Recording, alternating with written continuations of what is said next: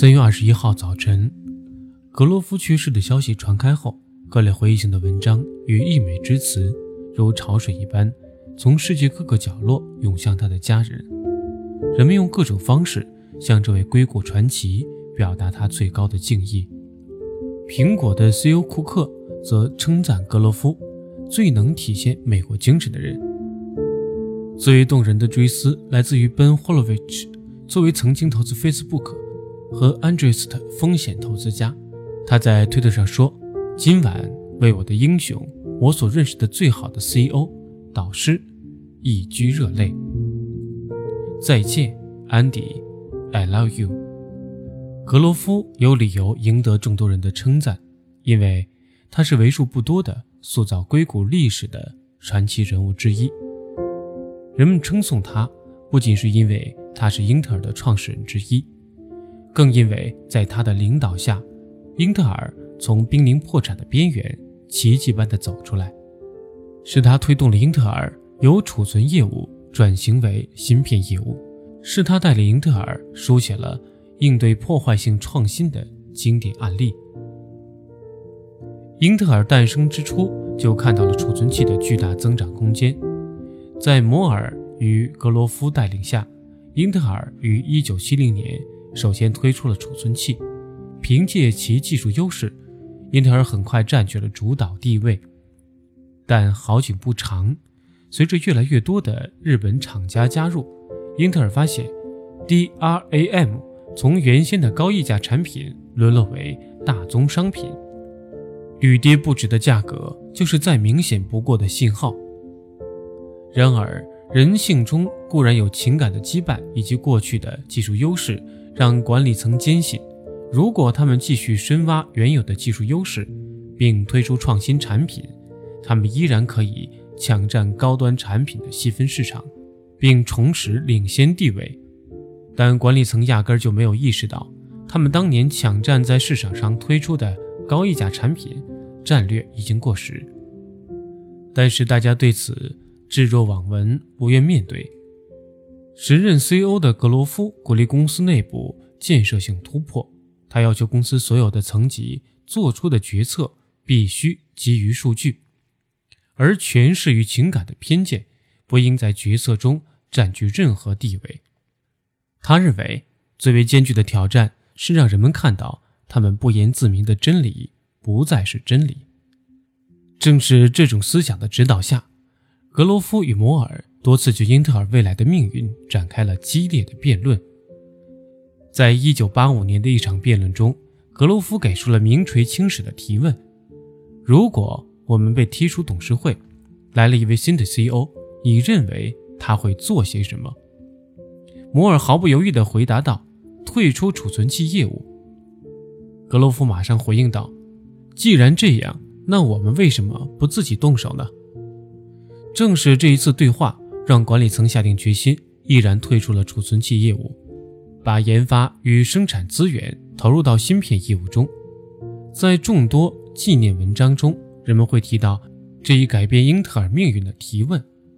大家认为，正是格罗夫这一关键性的提问，扭转了英特尔的颓势，并奠定了英特尔今天的地位。今天，中国每年用于进口芯片的花费超过两千亿美元。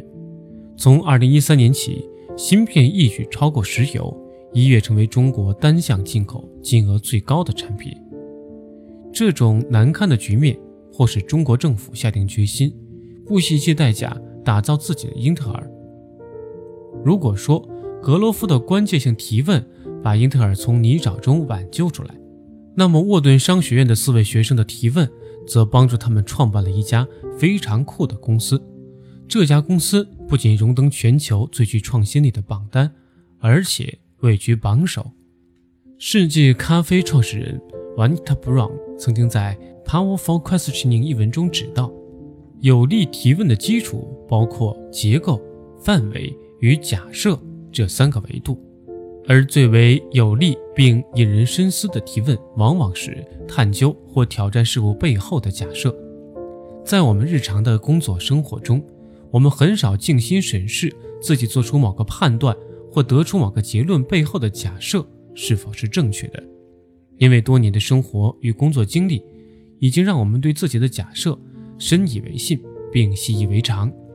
当我们遇到某个挑战时，我们会不加思索地基于这些假设做出进一步的推论。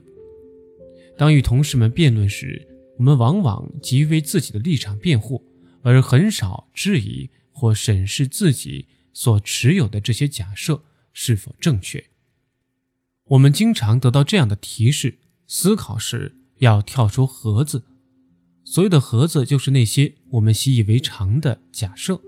跳出盒子就意味着我们要摆脱这些假设的束缚，可做到这一点绝非易事，因为这些假设已经深深地嵌入我们的思考的肌肉之中。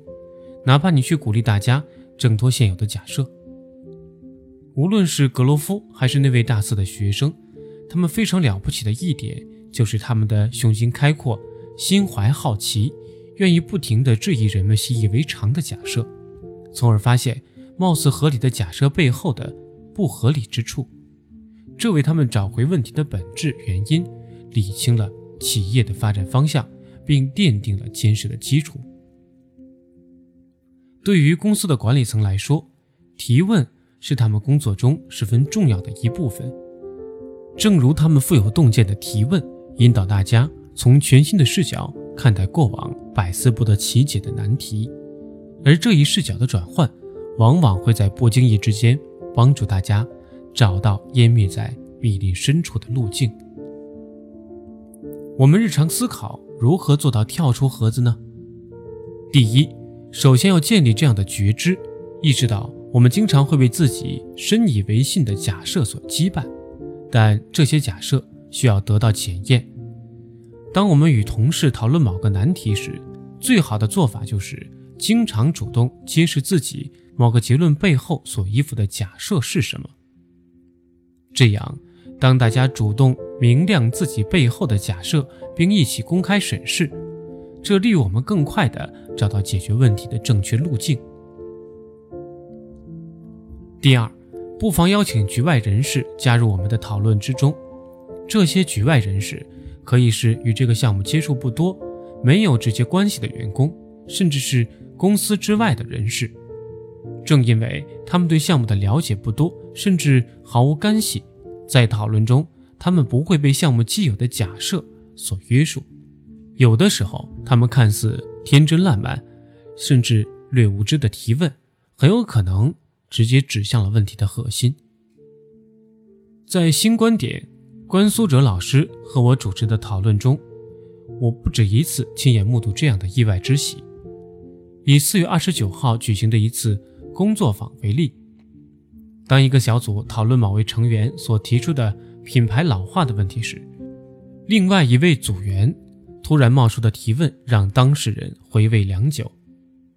这位组员的提问是：“品牌老化真的与业绩不振有关吗？”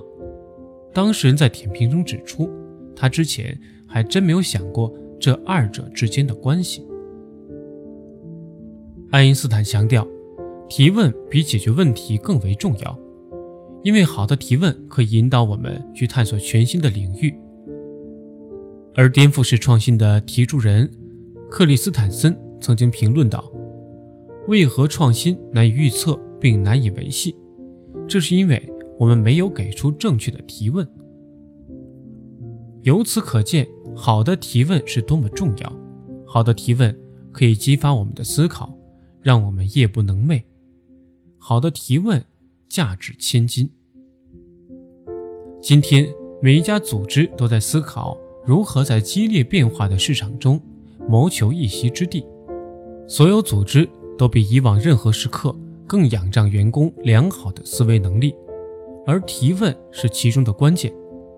提问可以让组织在激烈竞争中走得更远。既然如此，那我们为什么不从打造核心竞争力的角度来培养大家提问的能力呢？